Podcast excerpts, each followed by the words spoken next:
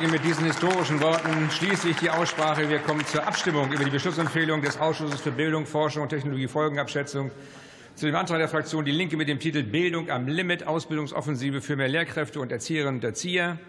Der Ausschuss empfiehlt in seiner Beschlussempfehlung auf Drucksache 6113 den Antrag der Fraktion Die Linke auf Drucksache 678 abzulehnen. Wer stimmt für diese Beschlussempfehlung? Das sind die regierungstragenden Fraktionen CDU, CSU und AfD. Wer stimmt dagegen? Die Fraktion Die Linke. Enthaltung keine. Damit ist die Beschlussempfehlung angenommen.